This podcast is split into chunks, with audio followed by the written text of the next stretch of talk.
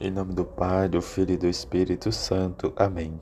Tu és meu filho amado, em ti ponho meu bem-querer. Segunda-feira, festa do batismo do Senhor.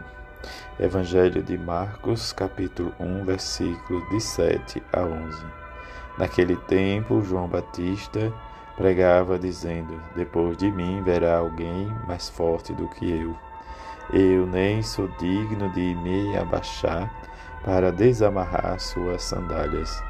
Eu vos batizei com água, mas ele vos batizará com o Espírito Santo. Naqueles dias, Jesus veio de Nazaré da Galileia e foi batizado por João no Rio Jordão. E logo ao sair da água, viu o céu se abrindo e o Espírito como pomba, descer sobre ele, e do céu veio uma voz: Tu és o meu filho amado, em ti ponho meu bem querer. Palavra da salvação, glória a vós, Senhor. Neste ano, de acordo com as solenidades e festa em que ocorre né, diante de todo o ano litúrgico e das festas, ocorre o batismo de Jesus diz hoje, nesta segunda-feira, em que batizado o Senhor, os céus se abriram, e como uma pomba o Espírito pairou sobre ele. Então a voz do Pai se fez ouvir. Este é o meu filho dileto, nele está todo o meu amor. Diante do amor, do bem-querer, em que possamos viver em Jesus, o missionário do Pai, em que nos leva a boa nova e nos ensina. Diante de todos nós da família divina, nós participamos desta vida, porque somos batizados em um só batismo. Diante do nosso batismo, celebramos a festa. E como nos diz o próprio palavra, que nós precisamos experimentar e preservar Diz constantemente o seu amor, porque como filhos renascidos, nós renascemos, renascidos da água e do Espírito. E diante desse renascer, precisamos viver e olhar para Jesus.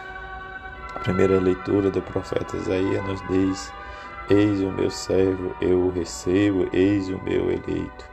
Nele se compraz minha alma, pus meu espírito sobre ele e ele promoverá o julgamento das nações. Mas diante de tudo isso se fez ouvir pelas ruas e diante das ruas.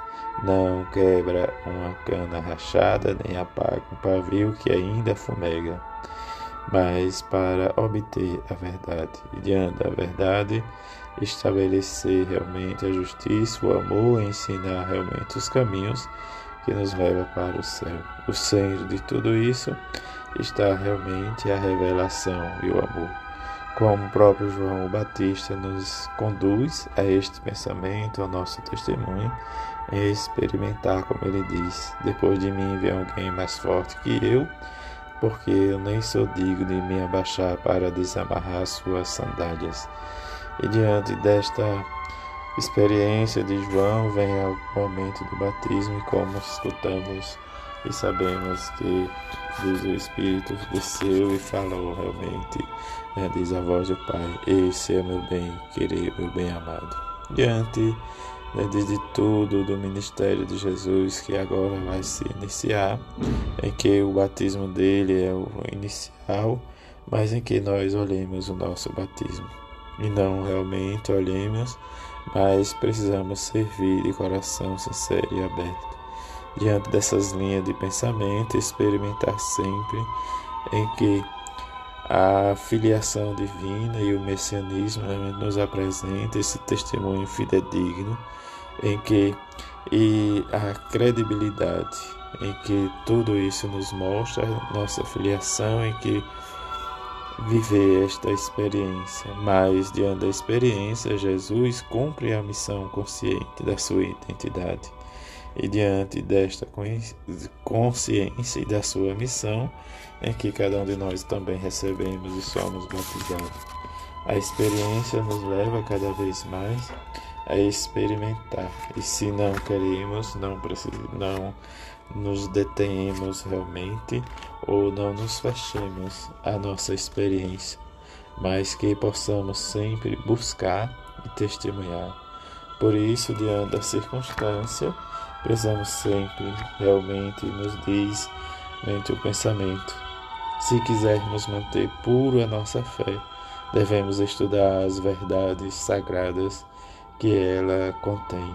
Não poderemos, poderemos detectar falsidade a menos que conheçamos e amemos a verdade. A, para nós, a verdade não é uma abstração, mas uma pessoa, Jesus Cristo, Deus e homem. Nos diz realmente a reflexão de São Luciano dos, dos, dos tempos realmente da igreja primitiva. E diante desse pensamento, possamos entender que nós somos um cristão diante de cristão, professar realmente que nós o amamos e reconheçamos. E rezemos sempre, vede, ó Jesus, que são as lágrimas daquela que mais vos amou na terra e que mais vos ama no céu.